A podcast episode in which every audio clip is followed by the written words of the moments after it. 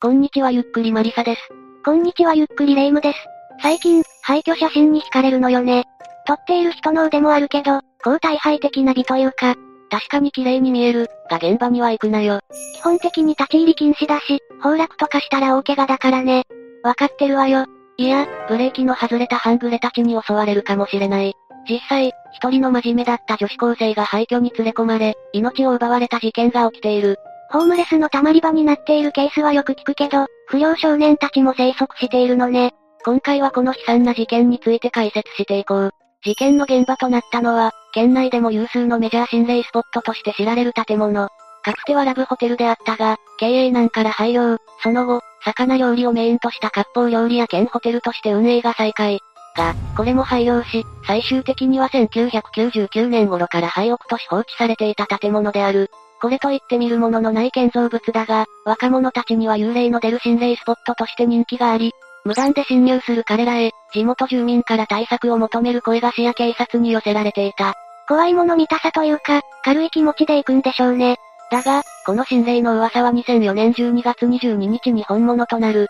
一人の女子高生が、さらわれ乱暴された後、まさにその場所で命を奪われたんだ。犯人たちは地元でも有名な非行少年たちであり、殺害した後に遺体を遺棄し逃走した。非行少年の枠を完全に超えているわ。これらの逸脱した少年たちは5人。その中で事件で核となった3人に焦点を当てて解説していこう。まず本事件で主犯格とされる犯人は当時20歳の無職斎藤義人という男。この斎藤の父親は暴力団組長。5歳の頃に両親が離婚し、当初は母親と一緒に生活していたが、1994年頃からは父親と生活するようになった。父親と環境に影響されたのかもしれないが、斎藤の思考は悪化していった。周囲に止める人がいないということだからそうなるわよね。斎藤に前科とかはあったの？中学卒業後の1999年には強盗致傷罪などで初等少年院に送致されている。少年院を仮退院した後は、案の定というか父親が組長をしている暴力団の組員になった。裏社会のエリートみたいな男だったのね。いや、それがこの斎藤だが、他の暴力団関係者の車を盗んだことで破門となっているんだ。しかし、ヤクザの看板が使えなくなっても斎藤は収まらず、これ以降も罪を重ねた。起訴された事件だけでも強盗強姦罪1件、強盗傷人罪2件、恐喝傷害罪1件、窃盗4件だ。起訴されていないもの余罪はそれ以上ということか。さらに2004年6月頃に、斎藤は藤友会というグループを結成している。これは10人ほどのメンバーで結成された半グレ集団で、集団で暴れ回ったり、窃盗などを繰り返していたようだ。またこの藤友会以外にも、実の弟が結成したカラーギャングの後見人のようなものもやっていたようだ。ヤクザを破門になっても、やってることが一緒なのよね。そしてこの斎藤と兄弟分だった男が、事件の主犯格二人目の新名勝信だ。新名は斎藤の同級生で、幼馴染。新名は父親の DV によって崩壊した家庭で育ったんだが、斎藤とはこの家庭崩壊を前後に仲を深め、お互いに兄弟と呼び合うほどの仲になったようだ。斎藤と兄弟分をやれるということは相当新名もやばそうね。ああ、1999年に斎藤が強盗致傷を犯したことは述べたが、この時共犯になって罪を犯している。それで中等少年院送致の処分を受けたんだが、一切構成せず、その後にもう一度中等少年院送致の処分を受けてるんだ。組長の息子というバックボーンとかはないけど、根っこは斎藤とほとんど一緒か。三人目は配管校の少年。事件当時の年齢は18歳と未成年だった。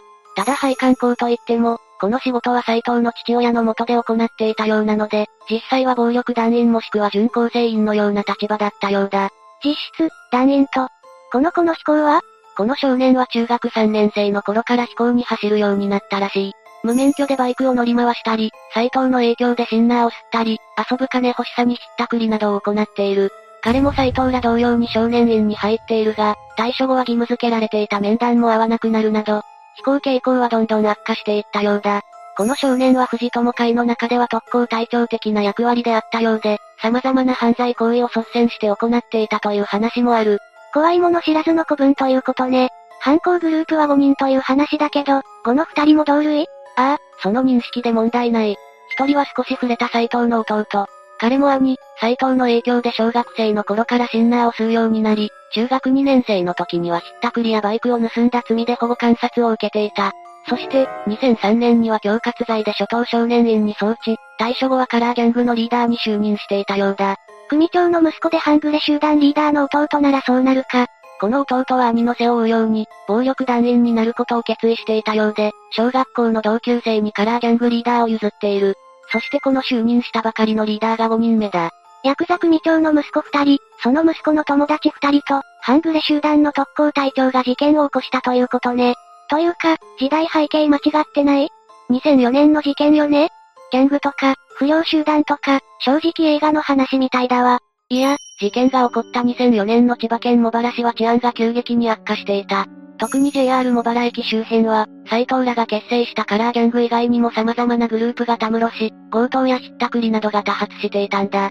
当時の駅前で働く従業員によると、駅前周辺は白、青、赤などいくつかの色を身につけたグループが集まってグループ同士で喧嘩をしたり、また、祭りの時は何百人も集まり、改造した車やバイクで暴走を繰り返していたそうだ。カムロ町かな？当時そこに住んでいた人間にとっては冗談では済まないレベルではあったようだ。一方で、斎藤らのグループは治安の悪化で手が回らないのをいいことに、2004年の秋頃から、通行中の女性を狙ったひったくりや強盗を繰り返していた。その日、2004年12月22日午前4時半も、茂原駅周辺をワゴン車で移動しながら対象を物色していたんだ。そして、彼らの目にとある女性たちが目についた。この中には後に犠牲者となる、高中香織さんもいた。どうして、そんな朝早くに、高中さんだが、別に非行少女というわけではなかった。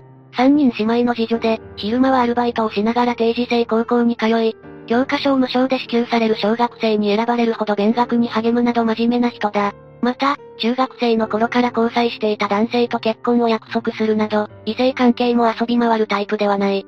斎藤らとは接点のなさそうな人ということね。高中さんはこの前夜となる21日夜、母親に友達と遊びに行ってくるねと言って外出。また、22日午前3時頃、高中さんは駅近くのカラオケ店で、偶然中学時代の後輩に会い、会話を弾ませていた。そして、再会した友人同士で帰路についていたところに、斎藤ら5人が襲いかかった。早朝だから、駅前でも人通りが少なくて襲われたのね。ああ、一緒にいた友人はポーチを奪われるも逃げ出したが、高中さんは逃げ切れず軽ワゴン車で拉致された。斎藤らは高中さんを拉致した後は、現場から10分程度のトンネル内に車を止め、高中さんを裸にして次々にわいせつ行為を行ったんだ。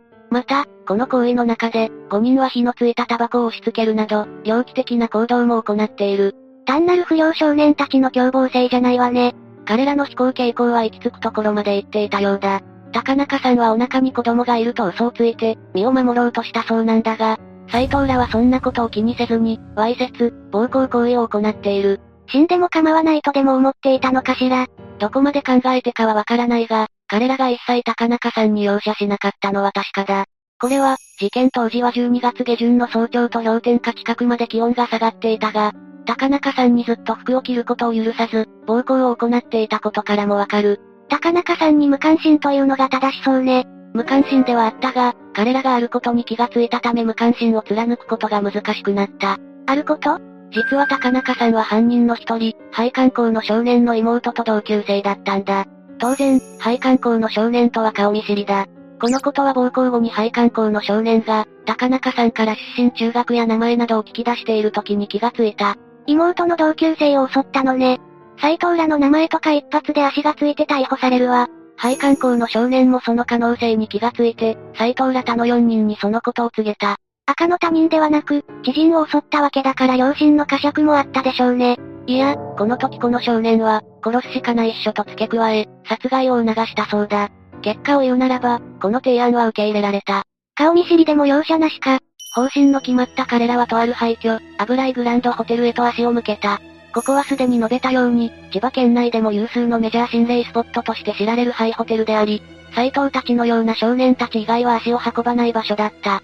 口を塞ぐにはもってこいの場所ということね。ああ、斎藤らはこの場所に高中さんを連れ込むと、彼女の首を電気コードで締め上げた。この時、高中さんは首と電気コードの間に指を入れて必死に抵抗したため、電気コードが切れた。それで斎藤らは、高中さんを蹴るなど暴行し、最後は首を絞め続けて殺害したんだ。そして殺害後は、遺体を廃墟にある大型冷蔵庫の中に、体育座りをする姿勢で遺棄した。ほとんど人がやってこないホテルの冷蔵庫に放置。普通に計画的な殺害ときだわ。だが、正直言って彼らの口封じ計画は、高中さんの命を奪い罪を重くしただけだった。実は難を逃れた高中さんの友人が110番したことで、事件はすでに発覚していた。通報を受けた警察は捜査を開始し、すでにマークしていた不良グループ、藤友会の面々がすぐに犯人として捜査線上に上がった。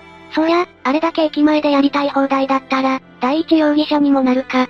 その結果、高中さん殺害の翌日である12月23日には5人の犯人のうち、新名を除く4人が逮捕された。